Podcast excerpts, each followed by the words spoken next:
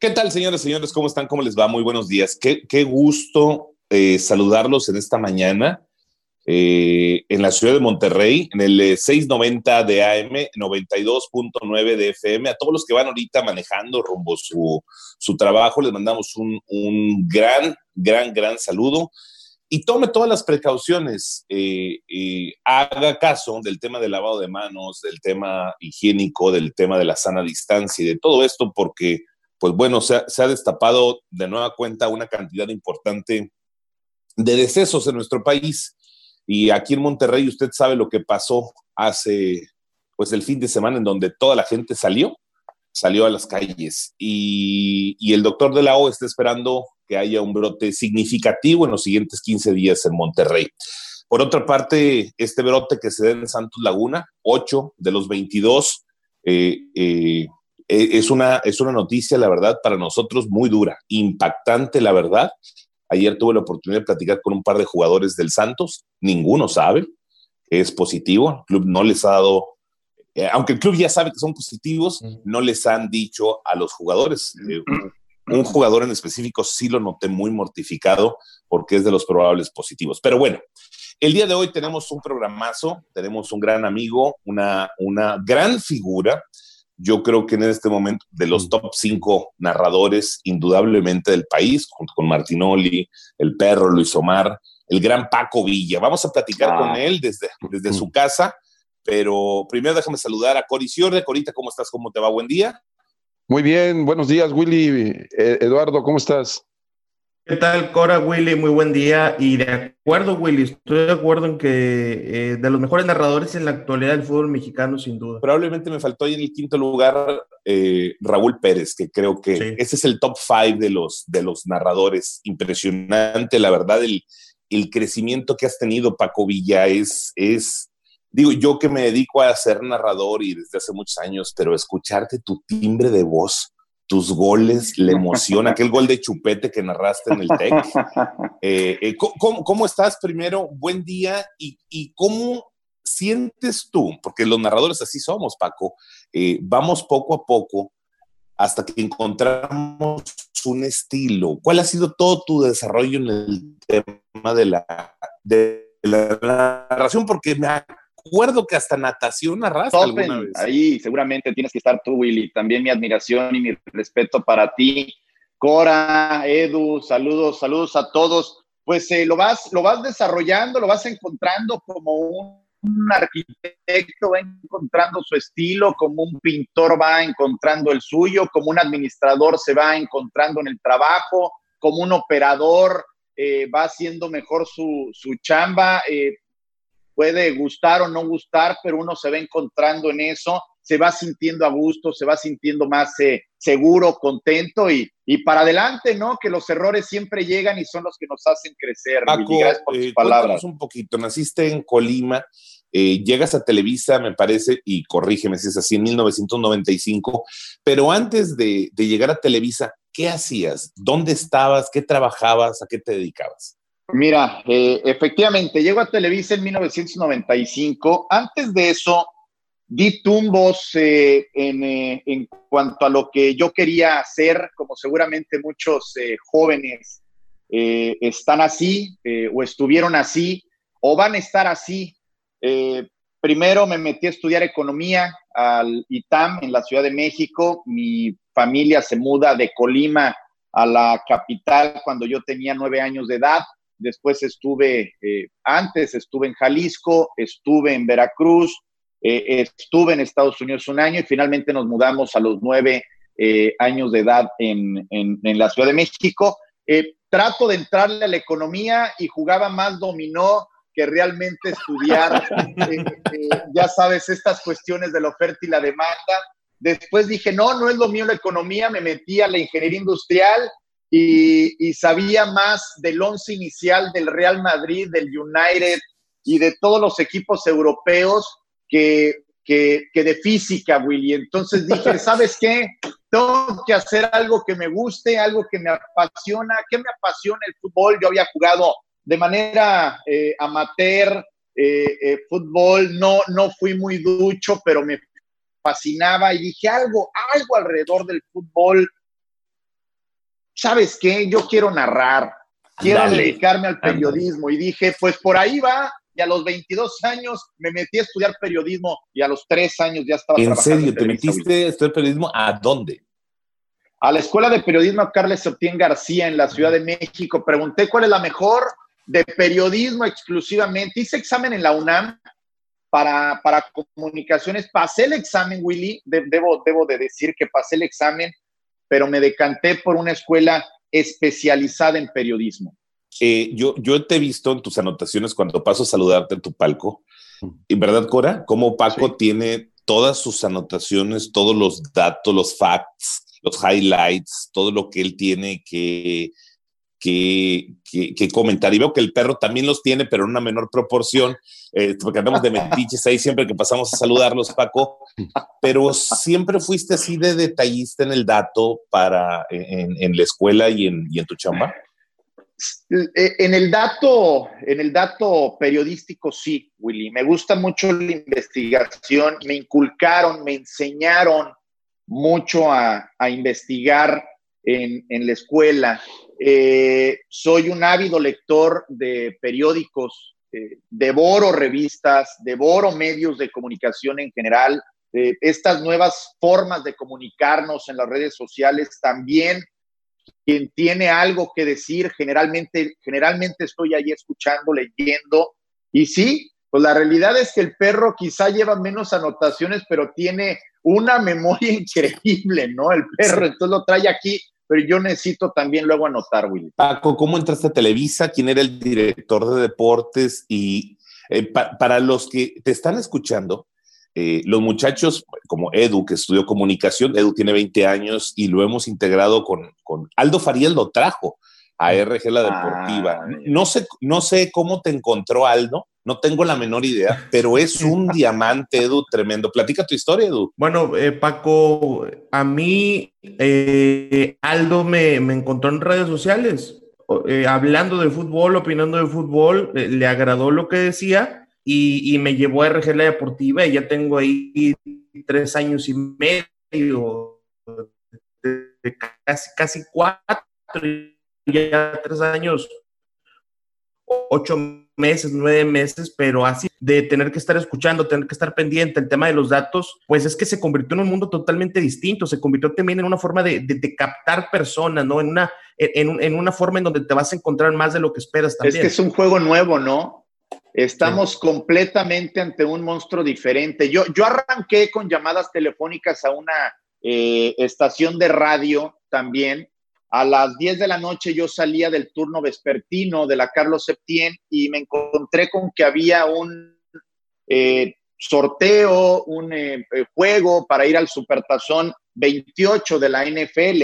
Y se trataba de llamar todos los días a la, estación para responder una trivia. Al, al, cabo de tres meses, ibas a la estación, los cinco que más respuestas correctas eh, hubieran tenido la secretaría para ganarse dos boletos, un viaje para ir al Supertazón Atlanta, que jugarían los Vaqueros de Dallas, por cierto, mi equipo contra eh, los eh, Bills de Buffalo. No me Gané ese, sí, sí, sí, gané ese sorteo que eran, bueno, ese concurso que eran preguntas de los supertazones. Lo gano, me voy y los conductores del programa, Gustavo Torrero y Ernesto del Valle, eh, Ernesto es comentarista hoy en Fox Sports, Gustavo. Mi amigo, mi compadre. Ah, pues mira, un tipazo, los 12 tipazos, pues hablando conmigo igual, más o menos como te pasó Edu con Aldo, pues ellos conmigo necesitaban ahí un tercero en el programa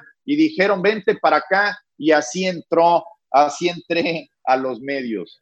¿Eso es a radio y a Televisa? A radio pues a Televisa, ellos los dos trabajaban en, Televisa y me conectaron con, eh, eh, con Roberto Sosa. Y Roberto Sosa me conectó con su hermano Alberto Sosa, pero, pero yo tuve que hacer, eh, como la mayoría de nosotros, un lobbying de ocho meses. Yo me iba al Estadio Azteca a narrar, narraba partidos del Necaxa, sobre todo donde había menos gente, porque para que no se metiera tanto el bullicio me iba a la parte alta del estadio y empezaba a narrar. Y esos eh, cassettes se los llevaba a, a la gente de Televisa y estuve, insiste, insiste, insiste, hasta que a los ocho meses me dieron mi primer partido de fútbol haciendo cancha en radio un partido que gana, golea, gusta Cruz Azul frente a Santos de la comarca lagunera con varios goles de Carlos Hermosillo y servicios de Julio Alberto Zamora, cinco goles por dos en el 95. con el pie derecho. Qué buen recuerdo. Eh, con, el, pie derecho entré. Fíjate, eh, Alberto Sosa, acabo, hace poco, recién, yo creo que el año pasado, tuvo una junta, el año pasado, acuerdo, con la bomba, con Francisco Javier ahí en, la vicepresidencia de Televisa, ahí en, en, Chapultepec, me tocó ir, y Alberto Sosa, yo lo he, intercambiado mails con él desde hace 15 años, por mil cosas entre multimedia. Tipazo, Paco, Paco, tipazo, Paco. Sí, sí, sí, sí. Él era el director eh, en, aquel entonces. Él, eh, tengo todavía firmada su carta eh, solicitando mi acceso a la cancha del Estadio Azteca para hacer aquel partido a principios del mes de abril. Acabo recién, ¿eh? Acabo recién de cumplir 25 años de haber entrado a televisión. Oye, Paco, ¿cuántas Copas del Mundo has narrado? Mira, narré en el 98, pero desde México eh, me tocó narrar un gol de España porque yo estaba de guardia acá, se señal, y yo hacía la presentación de los, de los partidos junto con Miguel Gurbitz desde la Ciudad de México. No la, no la narré propiamente dicho, pero sí la trabajé. Trabajé desde México el 2002, no la narré. Recordarán que ahí hubo una cuestión muy especial, ¿no? E, entra, no sé si fue DirecTV o algún sistema eh, de estos satelitales para, para transmitir la mayoría y Televisa y TV Azteca transmitieron muy pocos partidos. Yo me quedo en México. Y para el 2006 ya empiezo a ir, o sea, llevo cuatro Copas del Mundo, 2006, 2010, 2014 y 2018. Además, eh, me acuerdo, narrabas en Sky la, la Premier, ¿no? Y la Champions. Bueno, en, en, Sky empecé a narrar la Champions en un canal que se llamaba Food Solo Food, cuando de Grupo Televisa y los demás inversionistas de Sky lanzan Sky, uno de los productos eh, más eh, importantes para jalar al futbolero fue el canal Sky eh, Food Solo Food. Y ahí empezamos a pasar la Champions. Pasamos cualquier cantidad de partidos de Champions. Y como los demás estaban involucrados en la Liga Mexicana en televisión y yo no, yo estaba haciendo mis pininos en radio. Pues a partir del 96 empecé a narrar Champions para Sky en televisión restringida. Al cabo del tiempo ya narré mucho eh, partido de Champions para televisión abierta. Vaya, narré del 2008 al 2016. Al 2016, todas las finales de la Champions para TV abierta. Y para Sky me invitaron a participar en la Premier, que es, que es para mí la liga. Mira, por más de que soy aficionado al Real Madrid y es mi único equipo internacional, para mí la Premier es la liga más espectacular que, que existe y la narré cuatro años consecutivos, Willy. Para mí fue un privilegio que me permitiera narrarla. Podría, o sea, eh, eh, Sky es diferente a Televisa o era diferente a Televisa Deportes con diferente operación. Sí, sí, sí, completamente distinta operación. Al cabo del tiempo se, se separan. Hay una participación de Grupo Televisa dentro de, Sky, pero la operación es diferente. ¿eh? La, vaya, el grupo de trabajo en, en, en deportes en Sky lo maneja una persona y yo tuve la fortuna de que le gustara mi trabajo y, me pedía, eh, eh, esto es, esto es de verdad te lo digo, se los digo, un privilegio para mí porque todas las semanas narraba el partido más relevante de la Premier y eso para mí era, me querían mandar de repente de viaje, y decía, no, no, no. Yo hago el partido a las 7 de la mañana, por favor no me quites la Edu. Sí, Paco, has, estado en cancha, debutaste en cancha, debutaste en radio, tu ingreso a televisión, cuatro mundiales.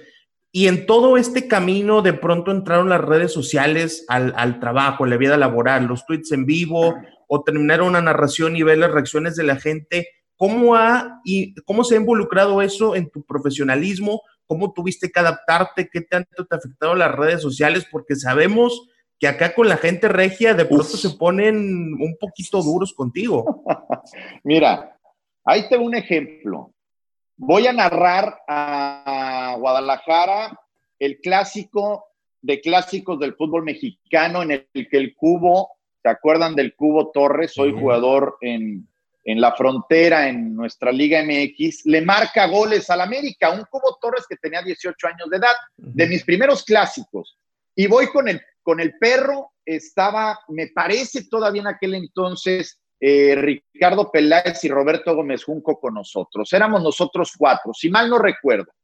Termina el juego, ya estaba en las redes sociales, termina el partido, nos volteamos a ver, oye, qué gran juego, qué gran transmisión, nos damos un abrazo, sobre todo el perro y yo, son menos efusivos eh, Peláez y, Roberto Gómez Junco, y, nos metemos los dos al Twitter, ¿no? Ahí estamos en el Twitter los dos, ¿no? Entonces yo veía como volteaba hacia mi izquierda donde estaba el perro y le veía a Enrique bajar una, una, gotita de sudor por, por la calva, ¿no?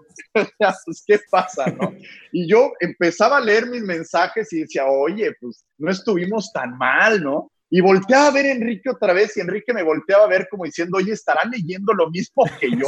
Una cantidad de mentadas, de groserías, de improperios, de críticas a nuestro trabajo que yo dije, ¿qué es esto? ¿No?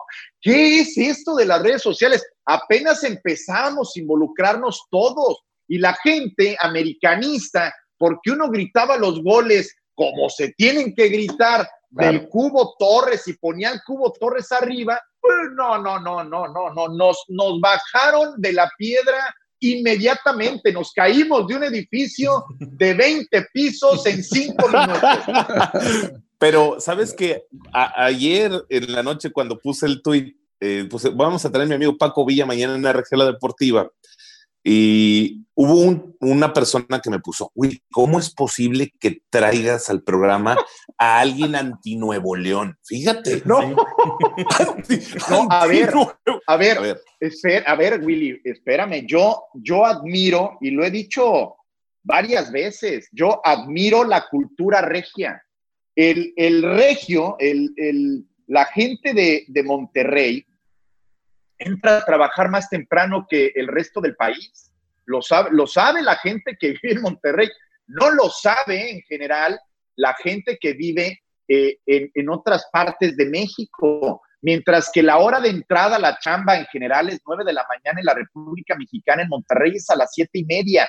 Corríjanme si estoy mal la gente sale muy temprano de su casa y llega muy temprano a trabajar, le chambea muy duro, sale y tiene su tiempo para relajarse en la tarde noche. Estamos, esa es la vida del regio. Yo admiro la cultura de trabajo de, del regio montano, una de las principales universidades eh, que, que se ha permeado a todo el país, de los principales impulsores de la educación en México está en Monterrey. Es más, la comida, una de las comidas que más me gusta es la regia. Yo admiro al, regio. Ah, pero no me pongan al aficionado soberbio de Tigres, al aficionado soberbio de Tigres, porque no lo tolero. Y lo digo. Y entonces ahí me vienen encima. Actitudes de Nahuel. Me tiene bloqueado en Twitter, no sé por qué. Pero sí, Nahuel, un día, oye,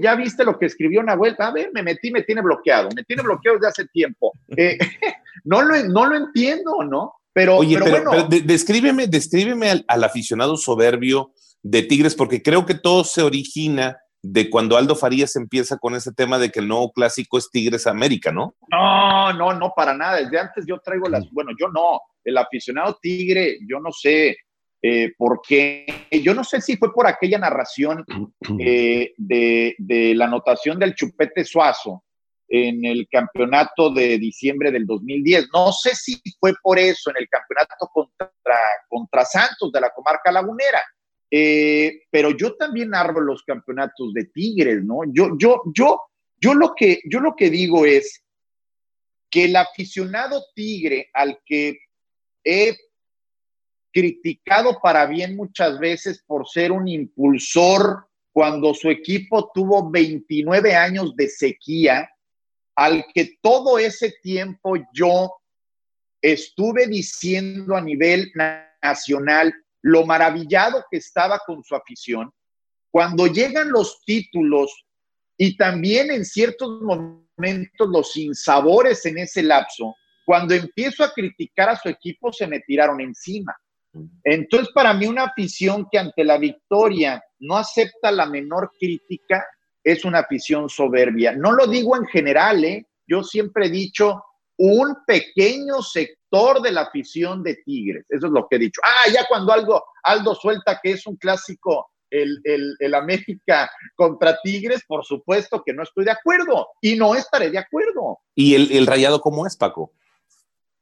El rayado, bueno, mis encuentros con, con el aficionado rayado eh, se, se, suavizaron, eh, quizá también producto de eso, pero lo he criticado, he criticado al equipo de Rayados. Rayados, eh, un equipo que, que, que, tuvo aquella victoria en la década de los 80, un equipo que tuvo aquella victoria con Pasarela, que que tuvo ese gran momento de oro con Víctor Manuel Bucetich a nivel nacional y a nivel internacional, pero que tuvo 10 años de sequía. 10 años de sequía, ¿eh? 9 años de sequía, entre las que pasaron terribles, terribles, y, y por malas decisiones y al que puntualicé que había tomado malas decisiones, la realidad, Willy, me las aceptaron, ¿eh? La realidad es que la realidad es que me las aceptaron. Claro, eh, siempre hay, siempre hay la aceptación a la crítica. En mi perspectiva, en mi experiencia, es mayor el aguante del rayado que el del tigre. Perdón que lo diga así con esas. Eh, ¿Qué, ¿Qué, es lo que no te gusta de Nahuel?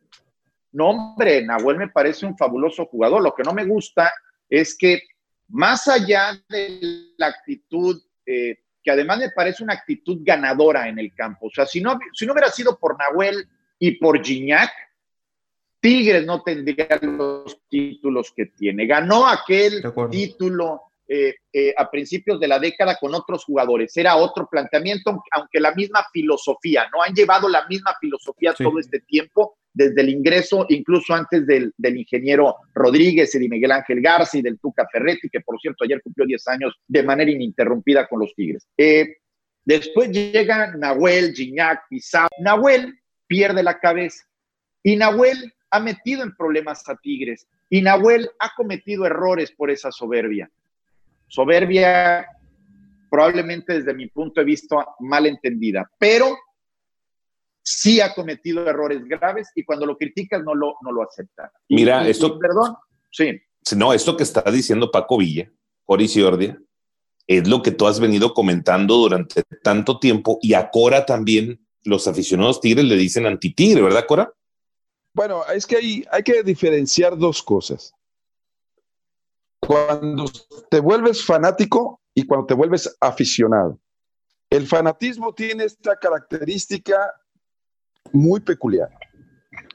No te metas con el ídolo, no te metas con esto, y si lo criticas, aún estando mal el jugador, se te van a venir encima. O sea, ese es el fanático, el que no acepta una crítica aún en el éxito, como lo dice bien Paco.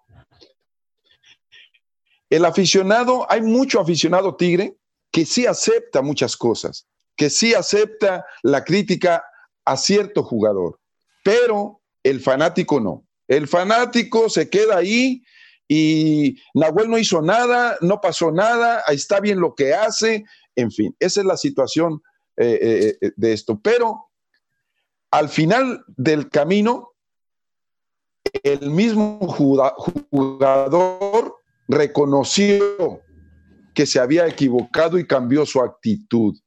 En Nahuel y lo, reconoció públicamente Después de, él declara que las actitudes que había tenido no eran las correctas y cambió su forma de ser ya en el juego. Ya no ha tenido esas eh, nahueliadas que, que, venía haciendo normalmente. Sí, y, y, a ver, Paco, dime.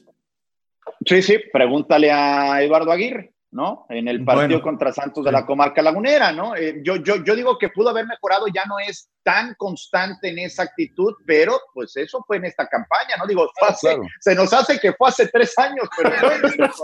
Sí, pero no, no, tan recurrente como lo venía haciendo, era casi, casi por partido lo que, lo que hacía, ¿no? Y Guiñac sí regaña a todo mundo. Guiñac es, es, y lo sigue haciendo. Lo sigue. Y el otro día creo que alguien le sacó una roja y fue un escandalazo. Luego le quitaron la roja en el mismo juego, Paco. Sí, pero, pero, pero Guiñac es, eh, sabe en qué momento detenerse, sabe cómo no cruzar la línea. Es, eh, no estoy diciendo, y no, no, es de inteligencia, es luego de temperamento, es de inteligencia emocional. Ahí sí, es de inteligencia emocional. Eh, y, y no hablo no hablo de la, de la persona y de lo buena o mala que puede ser fuera de la cancha. Todos sabemos que, y seguramente Cora lo sabrá, hay jugadores que cruzan la línea y cambian completamente, la línea del terreno de juego y cambian completamente. Nahuel debe de ser uno de ellos, debe de ser uno de ellos y no ha logrado detenerse ante esa línea que está entre tener la personalidad suficiente para ser el ganador que es Nahuel, porque es un gran ganador Nahuel, y terminar obligando a actitudes eh, del árbitro o de alguien más para botarlo de la cancha. Paco, pero, pero ¿cuál llega a ser la diferencia entre estas situaciones de Nahuel y de André Pierre para que sean tan criticados o tan perseguidos a nivel nacional? Y, por ejemplo, un Rubén Zambuesa parece que como si dijera, no, pues es que sí es él, el hecho de que cada torneo de patadas innecesarias que le saquen rojas siendo un enganche, no, extremo. No, no, Edu, eh, habrá que recordar, tú le preguntas a un aficionado del América, lo que pasa es que eh, yo creo que nos falta en el resto del país también tener la misma eh, pasión que tienen ustedes para comunicar las cosas y para estar todo el tiempo enganchando a la gente con sus equipos. Eh, Rubén Zambuesa sale del América en gran medida porque su afición ya no le soportaba esas cosas, Edu. La misma afición del América no le soportaba las actitudes en la cancha que motivaban expulsiones para dejar en inferioridad numérica a su equipo que complicaron campeonatos del América. O sea, Rubens, tú hoy le preguntas a la afición del América, ¿quieres que Rubens regrese y se retire en el América? Te firmo que un alto porcentaje, y mira que le dio mucho al América, te va a decir que no. Y te va a argumentar eso. Gignac, ¿cuántas veces ha dejado en inferioridad numérica a su equipo? No, ninguna. Ninguna. ¿No? Lo que se dice de Gignac es que el arbitraje le concede mucho a Gignac, ¿no? ¿Estamos? Esa, es la crítica que en general hay. Y yo creo que es real, ¿no? Gignac se, se, le va encima, se le va encima al árbitro y el árbitro, pues, ante la personalidad de un tipo como André Pierre, se hace pequeño. Ah, eh, yo tengo una teoría, y lo he dicho varias veces, y eso me genera mucho conflicto con, con Tigres. Y voy a regresar un poquito a un comentario que acabas de hacer. Eh, yo, yo, sé que ustedes lo ven mal, o sea, todos en, en, nuestros amigos periodistas y directores de área de deportes, tú fuiste director de área de digital en Televisa, me acuerdo, eh, nos ven mal a nosotros y nos ven como un rancho porque solo hablamos en la RG todo el día. La RG empieza a las 6 de la mañana y termina a las 6 de la mañana, porque es una estación todo el día, no, no hay un momento de música, todo el día es fútbol. ¿Y qué, qué, tenemos? Un programa de béisbol, eh, un programa, bueno, 15 minutos de fútbol americano, 15 minutos de básquetbol y todo lo demás es fútbol. Y solo es Tigres y Rayados. Eh, eh, y, y, nos ven mal. Edu, Cora, Paco nos dicen, no, esos son unos rancheros. Parece que no existe ni la selección mexicana, ni el Cruz Azul, ni el América, ni nada. y Aldo Farías te lo puede confirmar. Pues es así, es el, es el ADN de la estación. Pero, pero sinceramente, Paco, eh, ¿cuál es tu opinión desde fuera, desde fuera de nosotros, de, la parte de la, de la industria? Sí, sí. Pues mira, te voy a decir, yo me subía al coche que rentaba en Monterrey cuando nosotros rentamos el coche y le ponía el RG. O sea, vaya, te lo digo, te lo digo abiertamente. pues para, para enterarme, para saber, uno traía la información, pero no traía eh, la información desmenuzada. Uno podía saber el dato, pero no traía lo que había detrás del dato.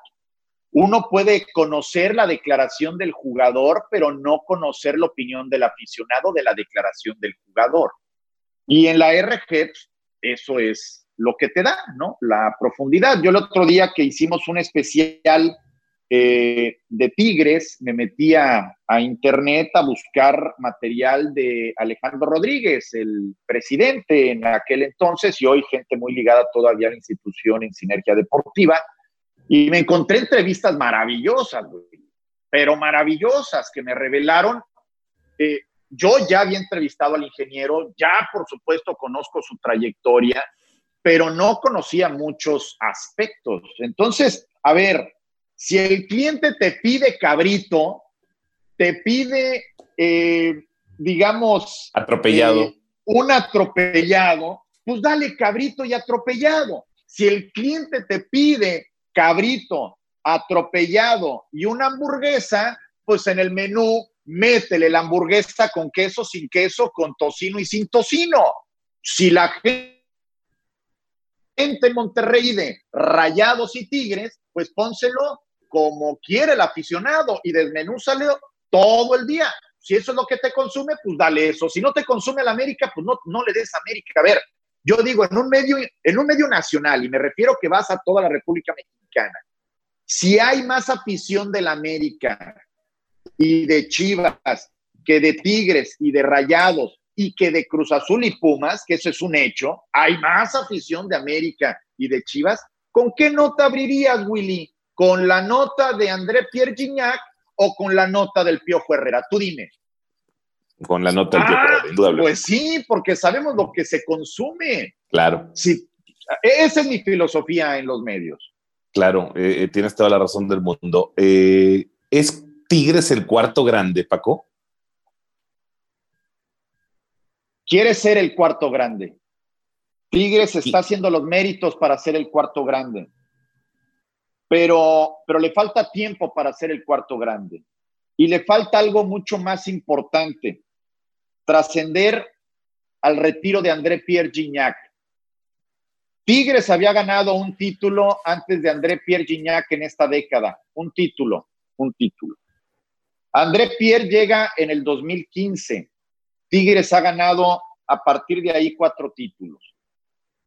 Y los que estamos cerca del fútbol y nos hemos detenido a ver esas finales. Sí, ha habido otros que han colaborado. ¿Cómo no mencionar a Dueñas con este gol milagroso contra las Águilas del la América? Claro. ¿Cómo no mencionar a Nahuel Guzmán con atajadones en momentos clave del partido? Pero si hay una razón para el sostén de Tigres durante las 17 jornadas y las 6 de liguilla, y sobre todo los últimos 45 minutos de las finales es André Pierre Gignac. Si Tigres ha conseguido lo que ha conseguido, en gran medida es por André Pierre Gignac.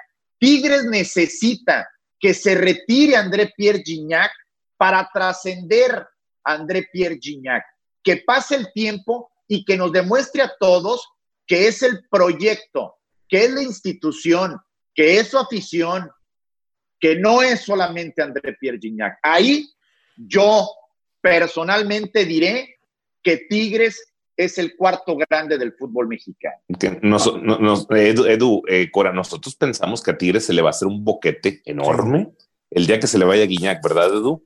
Sí, pero a ver, el día que se vaya André Pierre Gignac o el día que se vaya Ricardo Ferretti, Paco, porque justo mencionabas que ayer cumplió 10 años y es cierto, después del 2011 se ganaron más títulos con André, pero es muy probable que, sin el Tuca no se haya ganado ni el primero, porque le ha dado un orden, le ha dado una estabilidad, ha convencido a André de que no se vaya a China, que no se vaya a Emiratos Árabes. Yo, yo pienso, no sé qué creas tú poniéndolo en la balanza, si va a ser más si va a trascender más superar a Ferretti o superar a André Pierre Gignac. Sí, cuando se retira un, o cuando se va un técnico que lleva mucho tiempo en un club, lo hemos visto en otros eh, eh, balompiés, mi experiencia es el equipo va a sufrir, va, a sufrir un periodo en lo que te adaptas con la gente que llega, con el, nuevo eh, integrante, que yo creo que Miguel Ángel Garza de manera muy inteligente está preparando a Juninho en la sub-20 me parece que por ahí va el asunto, un tipo con ascendencia en el plantel, que conoce la ciudad, que tiene personalidad y que fue capitán y parte de los grandes logros de Tigres. Pero bueno, esa es una impresión que además no tiene gran sustento porque apenas empezó a dirigir a la sub-20.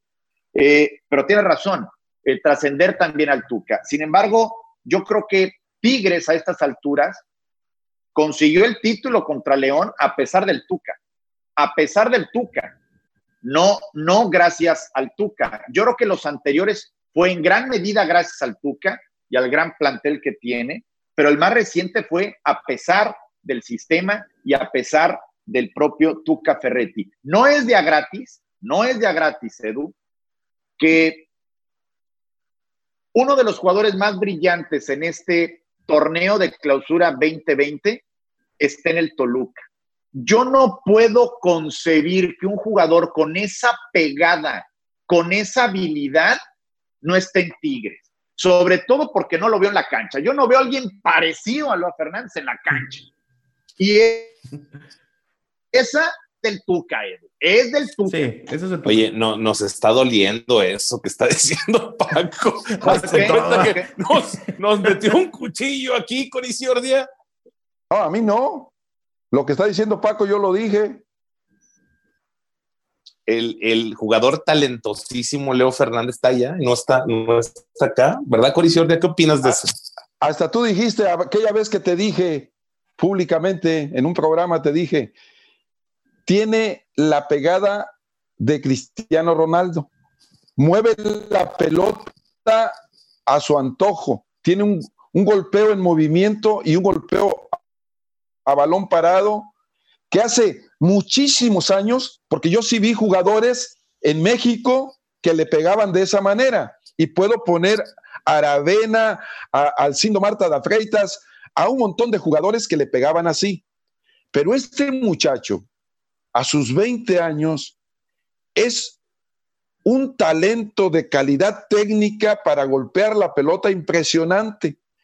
Lo que está haciendo en el Toluca Hace muchísimos años que no veíamos un jugador de esta edad que tenga los mismos goles que Guiñac y nada más tiene cuatro meses en México jugando. A ver, les voy a hacer una pregunta a los dos. Pregunta a los dos. A Paco y a Yacora. Primero voy con Paco. ¿Creen ustedes que cuando Leo llegue a Tigres lo va a robotizar el Tuca Ferretti y lo va a echar a perder como terminó en la banca Celarayán, terminó en la banca Vargas, eh, cuando Gaitán dijo me da hueva jugar con el Tuca Ferretti? ¿Creen ustedes que está en ese riesgo Leo? Paco. Yo creo que no. Yo creo que lo va a poner por derecha. Eh, y la tendencia de este jugador es centralizar para aprovechar esa zurda. No creo que lo vaya a poner por izquierda. Eh, me parece que la tendencia del Tuca es jugar ahí con Javier, corríjanme si estoy mal, con alguien eh, más o menos con esas características. Cuando quiere desbordar, mandaría a alguien diferente a Leo Fernández. Leo no es para desbordar, Leo es para interiorizar. Y me parece que un jugador así no lo tiene Tigres. Y puedes con el sistema atrapar, encapsular a un jugador con ciertas habilidades, pero cuando ese jugador tiene la pegada de Leo Fernández, no lo puedes hacer. La propia naturaleza del juego va a llevar a Leo y a sus compañeros a buscar que el tipo le pegue de media distancia. Cora. Mira, eh, el mismo, algo que lo puede detener a Leo Fernández en Tigres, se llama Guiñac, porque tendría que quitarle la pelota a Guiñac en los tiros de castigo, le tendría que quitar la pelota a Guiñac en los tiros de penalti. ¿Sí? Problema, ¿eh? Pero ahí te va, Cora. Ahí te va, Cora. Ese, ese, a ver, es que ese, a ver, conocemos la personalidad de Guiñac. Guiñac a este equipo de Tigres le quita la pelota a cualquiera y nadie dice nada. Sí.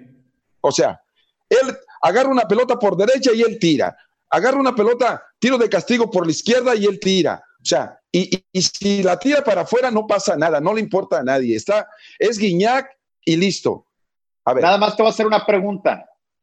¿Por dónde se siente mejor André Pierre Gignac? ¿En dónde en la cancha se siente mejor? Partiendo de, dónde. A ver, de izquierda a derecha. Ok. ¿Y dónde, ¿Y dónde se siente mejor Leo Fernández? Es correcto. No, hablo del juego en sí. Hablo en el sentido de que Leo Fernández en el Toluca nomás le falta rematar los centros que él tira porque es el que hace todo. Eh, eh, aquí en Tigres, o sea, si algo hace Leo Fernández es tirar bien los tiros de penalti, por eso tiene, tiene nueve goles, tira muy bien los tiros de castigo, extraordinariamente bien, por eso lleva los goles que lleva, igual que Guiñac, pero en Tigres no sé si le quitaría la pelota a Guiñac para ser el, el Ah. que tire esto. Ah, bueno, Cora, espérame. Si Leo Fernández llega a Tigres, si Acosta, que es un gran jugador, ¿eh? llega a Tigres, el jugador que me digas que llegue a Tigres, le quita la pelota a Guiñac para cobrar un penal, no sabe lo que es el fútbol, no sabe lo que son, eh, digamos, las prioridades en la vida. En la vida, Cora, tú no le puedes quitar un penal a André Pierre Gignac, por más Bueno. Leo Fernández que seas. Ah, bueno, pero el punto era si, si, ten- si tendría en, en Tigres la misma, la misma, el, el mismo protagonismo que tiene en Ok. Toluca. La ¿Qué es, libertad, ¿no? Qué ver, es Aquino hoy en día? ¿Qué es ver, Aquino hoy en día? ¿Qué ver, es bueno. Jorgen Damm hoy en día? A ver, pero ellos, ellos no son, no tienen absolutamente nada de lo que tiene Leo Fernández. ¿Qué es. Quiñones hoy en día? No, ni Quiñones. No, Es no, más, no, no, no. Te iba a O sea, mencionar al refuerzo.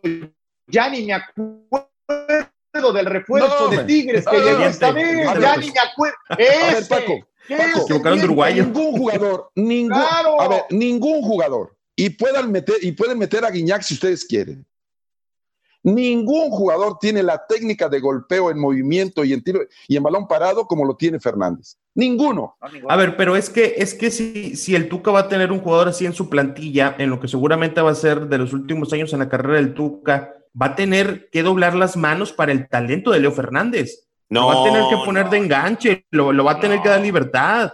No, señor. Eso- eso es lo que- Leo Fernández, No, Edu, Leo Fernández tiene que ser el último legado de Ricardo Ferretti en Tigres. no, Edu, dijiste le va a dar libertad. Tiene que hacerlo. Dijiste Tiene que dar- hacerlo, claro. ¿Tú crees que el Tuca Sí. Ferretti da libertad? Yo creo que se la tiene que dar.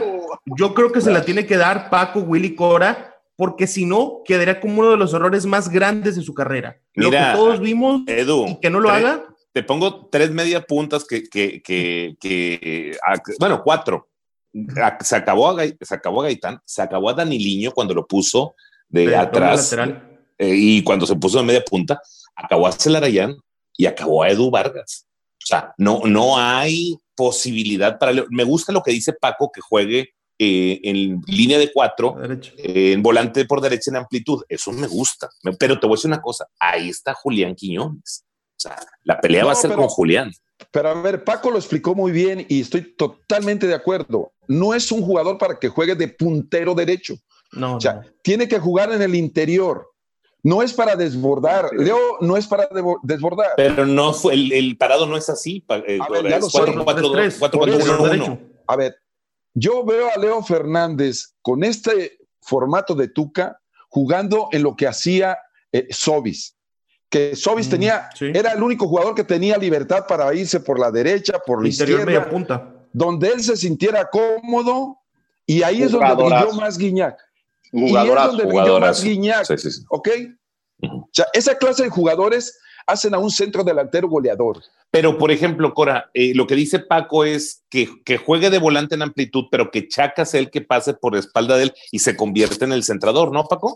Es lo ideal. Tienes a un tipo con recorrido de muchas millas en un partido que te desborda, que te manda buenos centros como el Chaca, como lateral, y tú como volante haces eh, tu juego centralizándote. Eh, para mí es, es lo ideal. Para mí esa sería la posición ideal en Tigres. Ya que haga el Tuca Ferretti con él, pues ve tú a saber. Pero Edu, de que lo va a amarrar en una posición, lo va a amarrar Miren, en miren, una yo- posición. yo me voy a- yo- yo- miren, les voy a decir algo que, que- que pasó y es muy, muy palpable. Lo de Elías Hernández. a ver, no, no, no. Daniliño Venía de Jaguares siendo goleador y hacía lo que hacía más o menos Leo Fernández de meterse al interior como puntero derecho. Llega a Tigres y solamente jugó por el lado derecho, bajando a hacer la doble cobertura de lateral derecho y, haciendo, y se le acabó el gol. Era el goleador de Jaguares, ¿eh? Metía muchos goles en Jaguares. Pero sin embargo, tácticamente para Tuca, para lo que hace Tuca, le vino muy bien Dani Niño. Lo supo reconvertir la función. Pero Dani Niño dejó de brillar en Tigres en el sentido personal. oye, eh, ¿qué horas son, Son las 8.50, Willy. 8.50. Eh, ¿Me escuchas, Willy? No, te escucho, te escuché. 8.50. ¿A qué hora nos tenemos, a qué horas tenemos que despedir? quedan cinco minutos. Cinco ah, minutos. Ok, va. Bueno, Paco, ¿ya se fue esto? ¿Tan rápido? Cinco minutos. Se nos, fue rapidísimo. Grabemos una hora más, ya se puso buena la charla. no, no, yo, le dije a Paco, por Paco vive en Miami, eh, eh, allá con, con Univisión, y le dije a Paco 55 minutos, Paco, nada más, y son 50 y, hasta 55 minutos. Bueno, vamos a terminar los últimos cinco minutos, Paco, este, con, vamos a hacer eh, tres preguntas, si te parece, una cada uno. dale, dale, dale. ¿Crees que el fútbol mexicano debe de cancelarse? El fútbol mexicano va a arrancar lo antes posible, pero de otro, con otro formato, Willy. No, no, no caben tantos partidos. Yo no sé si sea arrancar directamente con la liguilla. Yo no sé si sea arrancar eh, culminando este torneo con las siete jornadas que faltan, más las tres semanas de liguilla, y después iniciar un torneo de clausura 2020 a 10 jornadas, 12 jornadas más liguilla, porque no cabe el fútbol. No cabe el fútbol para las semanas que faltan y la cantidad de juegos que tienes en puerta si te vas a la normalidad de juegos que tendrías. El fútbol no se va a detener, nadie lo quiere detener, los clubes lo quieren jugar, por más de que haya sucedido lo que sucedió con Santos de la comarca lagunera, esto va a continuar y se va a reactivar en julio, Willy. Eso es lo que yo sé y es lo que veo que seguramente va a pasar. No sé si con el clausura 2020 o con el apertura 2020, pero tiene que ser diferente, ya sea si inicia con uno o con el otro. Edu. Paco, con toda la globalización del juego, con lo que comentábamos de redes sociales, con los grandes compañeros que tienes a tu alrededor, con la competencia, ¿cuál es tu próximo reto como narrador?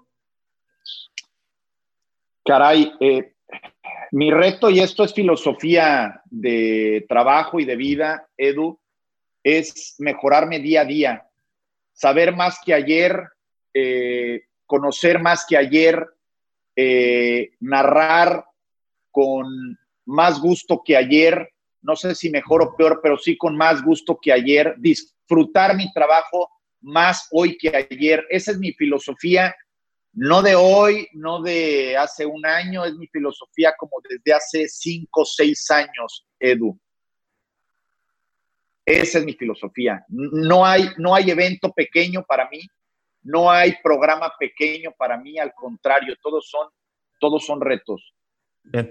Condición A ver, Paco, eh, la verdad que no te conocía a fondo en toda tu trayectoria, pero me da mucho gusto, aparte que tienes eh, la voz que me agrada para una narración, me encanta. Ah, eh, me da mucho gusto compartir contigo estas eh, cosas de fútbol y de veras, este, hoy te conozco más y puedes tener en mí un admirador ah. porque te has hecho en la trinchera, te has hecho de una manera extraordinaria. De verdad, ah, te agradezco mucho. Gracias, gracias Cora. igualmente yo le decía a Willy, eh, eh, pues estamos ahí con el Cora y con Edu y le decía, ah, pues, eh, pues, al Cora así de punzante como jugador, es como analista y la misma admiración se lo hice saber a Willy desde que me invitó al programa. un abrazo, Cora, muchas gracias por Sí, muchas gracias, qué amable. No, muy, muy agradecido contigo. es momento de despedir el programa, de que nos hayas atendido en tu casa. eres muy bueno muy Ah, bueno, gracias, extraordinariamente bueno y el timbre de voz que tienes, naciste hermano con el don, Dios te dio este don de narrar y de transmitir emociones. Gracias. Nosotros que nos dedicamos al entretenimiento es lo que hacemos. Eh, y los que comenzamos en radio, como, como, como todos los que estamos aquí, comenzamos en radio, después brincamos a la televisión, sabemos que somos los ojos del radio escucha.